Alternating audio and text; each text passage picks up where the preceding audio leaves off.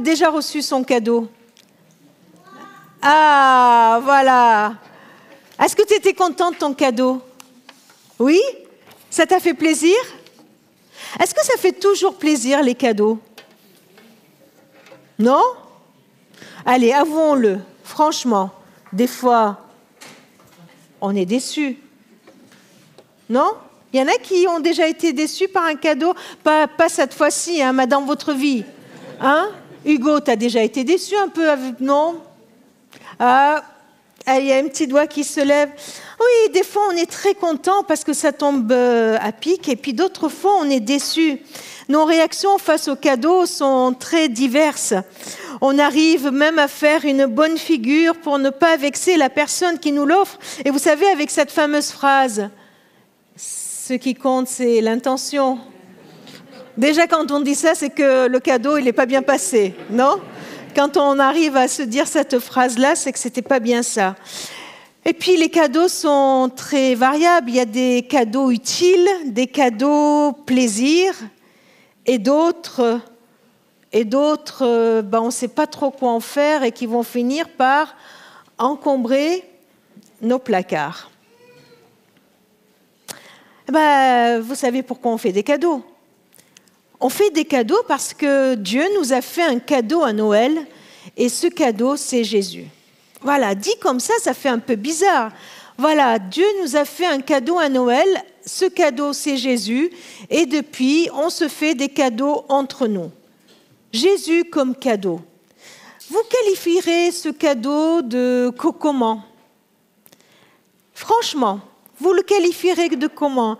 Est-ce que c'est un cadeau utile? Est-ce que c'est un cadeau plaisir ou un cadeau qui nous encombre? On parle souvent de cadeaux à Noël et de comment on accueille les différents cadeaux et comment on accueille Jésus. Jésus, le cadeau qui nous est fait par Dieu. Et je vous avoue que cette année, c'est une question qui m'a beaucoup travaillé et puis voilà, je la partage tout simplement avec vous. Euh, comment, qu'est-ce que ça veut dire concrètement accueillir euh, Jésus, accueillir le cadeau que Dieu nous fait, accueillir le Christ dans notre vie? Bien sûr, chacun a entendu plein de prédications là-dessus, a beaucoup d'idées là-dessus, mais je me suis dit, mais concrètement, pour moi, aujourd'hui, concrètement, pour toi aujourd'hui, 25 décembre 2021, aujourd'hui, là où tu te trouves, que tu sois dans cette salle, que tu sois derrière un écran, qu'est-ce que ça veut dire concrètement? Quel est le pas que j'ai à faire concrètement pour accueillir, accueillir Jésus dans ma vie? Alors pour nous aider à, trouver une réponse, pour nous aider à aller un peu plus loin dans la réflexion, je vous propose un petit jeu, on va jouer à qui a dit. D'accord? Allez, on va essayer de voir comment Jésus a été accueilli. Et qui a dit Qui a dit quand euh, Jésus allait venir au monde Qui a dit je n'ai pas de place? Qui c'est qui a dit ça? L'aubergiste. Est-ce que c'était une parole vraie ou fausse? C'était vrai. Il n'a pas menti. Voilà que à l'auberge, il n'y avait plus de place pour Jésus. Quelqu'un a dit "Je n'ai plus de place", mais mais c'était vrai, on ne peut pas lui en vouloir. On ne peut pas lui en vouloir d'avoir dit ça. C'était tellement vrai. Les chambres étaient pleines, vraiment pleines. Il y avait le recensement, beaucoup de personnes se déplaçaient. Il n'y avait pas que Marie et Joseph. Il n'y avait pas de place. Les chambres étaient pleines. Les chambres étaient pleines. Il avait fait son chiffre d'affaires. Cet aubergiste, in fine, n'avait pas vraiment besoin de Jésus. Jésus n'allait pas lui apporter quelque chose de supplémentaire. Il n'allait pas lui apporter euh, euh, un loyer supplémentaire, une réservation supplémentaire pour lui donner un lit. Il n'avait pas de place et il n'avait pas besoin de Jésus. Alors, vraiment, cette semaine, je me suis posée et, et je me suis posée à moi-même juste une petite question. Est-ce que franchement, aujourd'hui, toujours ce 25 décembre, est-ce que j'ai vraiment besoin de Jésus aujourd'hui? Est-ce que ma vie n'est pas aussi pleine?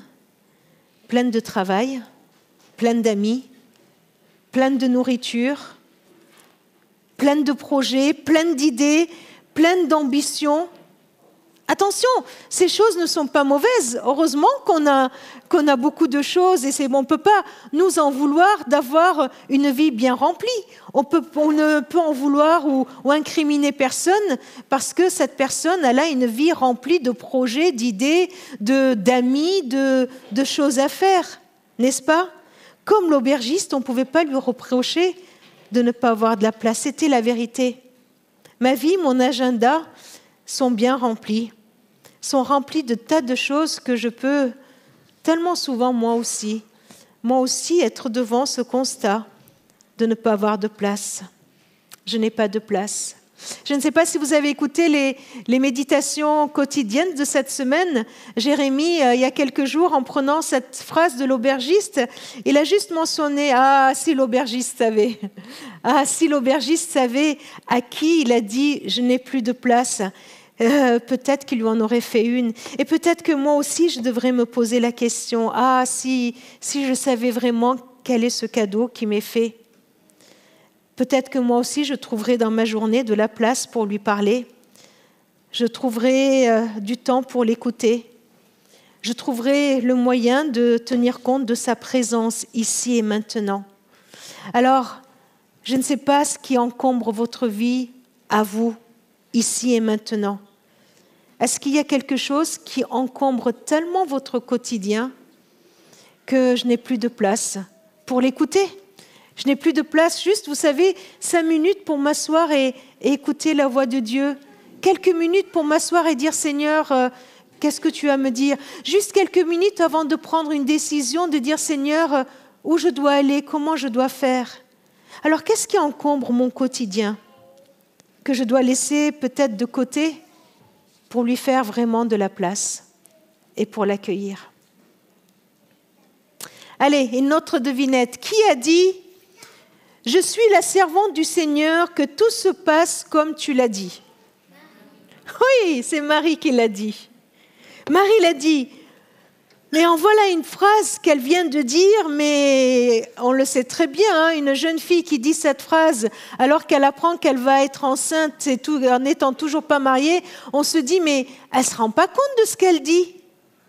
Mais sa vie va être complètement bousculée. Sa vie va être complètement changée.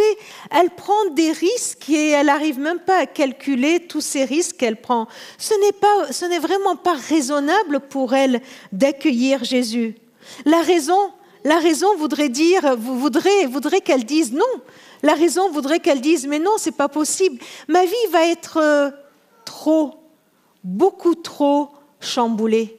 Ma vie va être beaucoup trop euh, euh, sans dessus dessous. Je vais être bousculée. Pourquoi elle dit cela? Elle dit cela parce qu'elle décide d'accueillir, d'accueillir ce cadeau qui lui est fait avec confiance. Elle était en train de dire euh, je ne maîtrise pas tout, je ne comprends pas tout, ni ni ce que vraiment veut dire peut-être pour elle accueillir Jésus, mais elle fait confiance. Elle fait confiance. Alors, euh, ce matin, alors que nous parlons de cadeaux et d'accueil de Jésus, il me faut peut-être euh, à moi aussi dire Seigneur, je ne maîtrise pas tout, je ne comprends pas tout, je ne comprends pas tout dans ma vie, mais je décide de t'accueillir et je te fais confiance. Est-ce qu'il y a un point précis dans votre vie aujourd'hui où vous avez besoin vous avez besoin d'accueillir à nouveau le Christ avec confiance, en lui disant, mais ma raison me dit le contraire de ce que ma foi dit. Ma raison me dit le contraire de ce que toi tu me dis. Mais là, dans cette situation, je veux accueillir ta présence avec confiance. Alors, de qui parle, parle ce texte quand ils disent, eh ben, ils ont chanté la gloire de Dieu et loué et le loué pour tout ce qu'ils ont entendu et vu. C'était les bergers. Et voilà nos bergers qui étaient tout heureux, qui étaient tout émerveillés, tout excités. Ils savaient que quelque chose se passait.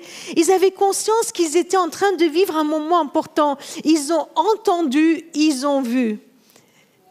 Il y a deux jours, à l'équipe technique, je leur ai dit, vous voyez, ça c'était le premier culte audiovisuel.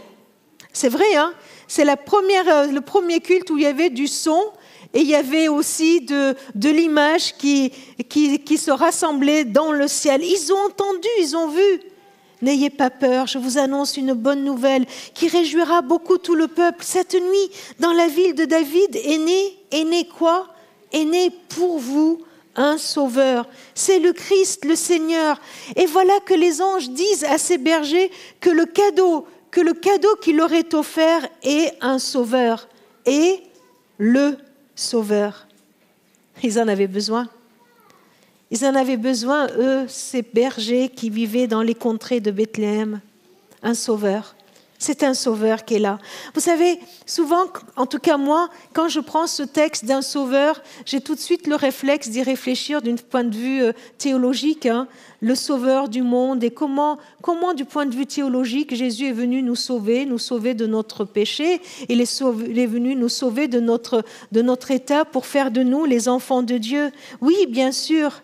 Mais aujourd'hui, aujourd'hui, rappelons-nous que Jésus est un sauveur un sauveur, celui qui va nous sauver du désespoir, celui qui va nous sauver de la solitude, celui qui va nous sauver de ce fameux débrouille-toi tout seul, celui qui va nous sauver du, du mal qui nous environne et qui nous domine, celui qui va nous sauver peut-être de, de la colère et de la haine qui, qui peut y avoir dans mon cœur. C'est un sauveur. Il est venu comme un sauveur. Il est venu nous annoncer qu'il est un sauveur. Alors est-ce qu'aujourd'hui j'ai besoin d'un sauveur? Est-ce que j'ai besoin de, de quelqu'un pour me sauver de ce qui me domine, de ce qui est plus fort que moi?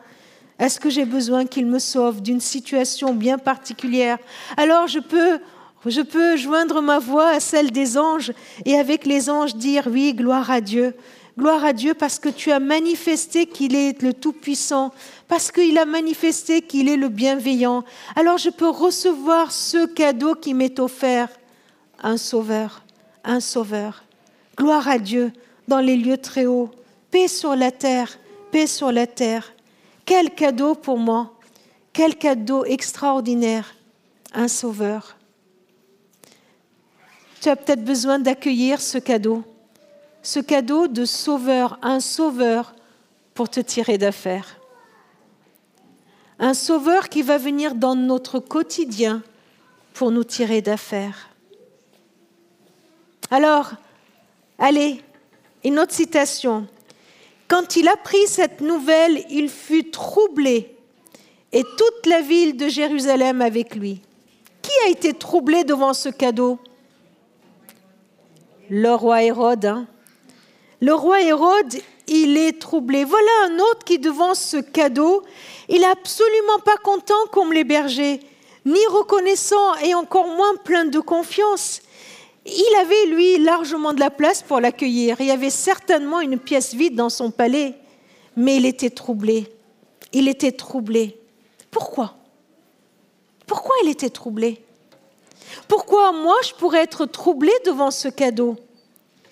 Il était troublé parce qu'il y avait un problème de pouvoir. Il était troublé parce que il se demandait si ce cadeau n'allait pas le déranger. Et parfois, ce cadeau, Jésus peut, peut venir nous déranger. Il était troublé parce qu'il y avait une concurrence. Il allait devoir partager son autorité, partager ses prérogatives avec Jésus, ou pire, Peut-être que ce Jésus allait carrément le détrôner. Mais Hérode, il avait raison d'être troublé, vous savez. Elle avait raison parce qu'en effet, Jésus allait le détrôner. En effet, ce, ce, bébé qui vient de naître est le roi des rois. En effet, il est pour l'accueillir, il lui fallait se soumettre à lui. Il lui fallait se mettre à genoux devant ce bébé, devant ce roi. En fait, Hérode, il avait tout compris. Il avait compris qu'il allait être détrôné, mais il ne le voulait pas. Alors Hérode, on passe très vite dessus, hein, parce que c'est le méchant dans l'histoire. On n'a pas trop envie de, de, s'identifier à lui, hein, mais Hérode, on le met de côté. Nous, on est comme les bergers, hein, on veut le louer, on va adorer le Seigneur. Mais finalement, mais finalement, est-ce que ça me trouble pas aussi des fois quand j'ai conscience que accueillir Jésus dans ma vie signifie lui donner tout pouvoir? Qui dirige vraiment ma vie? Moi? Ou lui? Qui a vraiment le pouvoir sur moi? Est-ce que, est que je ne devrais pas aussi aujourd'hui le laisser me, me détrôner? En effet, Hérode avait compris que ce bébé, ce cadeau, n'est pas uniquement un sauveur qui vient répondre à nos besoins, mais il est aussi un roi qui veut diriger nos vies. Alors il est troublé. L'accueillir, c'est lui laisser le pouvoir sur ma vie. C'est accepter que, que moi, que moi je sois détrôné. Et enfin, il y en a d'autres qui tombèrent à genoux pour se prosterner devant l'enfant et lui ouvrir leur trésor, lui offrir des cadeaux, de l'or, de l'encens et de la myrrhe. Qui? Les rois mages. Mais tiens, eux aussi sont des rois, des rois mages aussi, ils ont un certain pouvoir. Mais voilà que d'autres rois que Hérode, bien que rois, ils ont reconnu le pouvoir de ces bébés. Ils se mettent à genoux devant l'enfant. Pardon. Ils savent que c'est un roi, que c'est le roi des rois.